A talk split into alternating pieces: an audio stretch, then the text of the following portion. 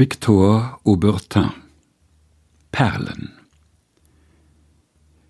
In dem Augenblick, da es gelungen ist, künstliche Perlen herzustellen, also Kunsterzeugnisse, die genau dasselbe sind wie die wild gewachsenen Perlen, in diesem Augenblicke erinnere ich mich daran, dass ich einer der wenigen Menschen bin, die einmal die schönste Perle der Welt gesehen haben. Die schönste Perle der Welt kam im Jahre 1913 in Paris auf den Markt und wurde von einem Pariser Händler gekauft, der auf den altfranzösischen Namen Pollack hörte und sein Geschäft in der Rue de la Paix hatte. Monsieur Pollack hat die Perle bald nach Amerika weiterverkauft.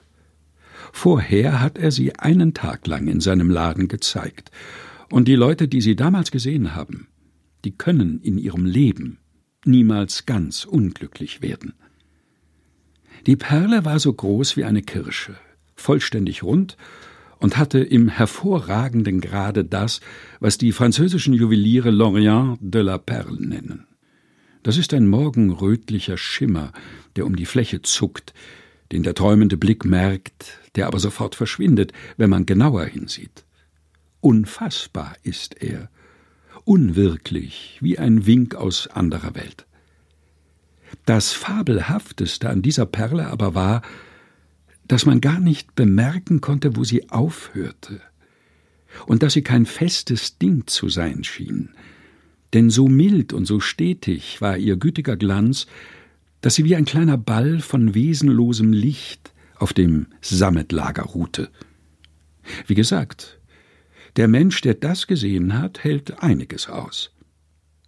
Jetzt also ist es der Industrie gelungen, künstliche Perlen zu gewinnen, indem man nämlich den Muscheln eine Einspritzung macht und sie dadurch zu einer krankhaften Hervorbringung von Perlen veranlasst, gewissermaßen zu einer Perlendiarrhoe. Daraufhin werden die Perlen, die alten und die neuen, billig werden wie die Erbsen. Man kann sie als Knöpfe an den Stiefeln verwenden, und es wird kein Kunststück mehr sein, Perlen vor die Säue zu werfen. Bei dieser Gelegenheit sei die Bemerkung erlaubt, dass die Redensart Perlen vor die Säue werfen eine sehr unglückliche Redensart ist. Denn erstens wissen wir gar nicht, ob die Säue sich etwas aus den Perlen machen würden. Dann aber ist es nicht recht, verächtlich von den Säuen zu sprechen, die Geschöpfe Gottes sind, wie wir alle, und deren Nützlichkeit wir gerade in diesen Jahren kennengelernt haben.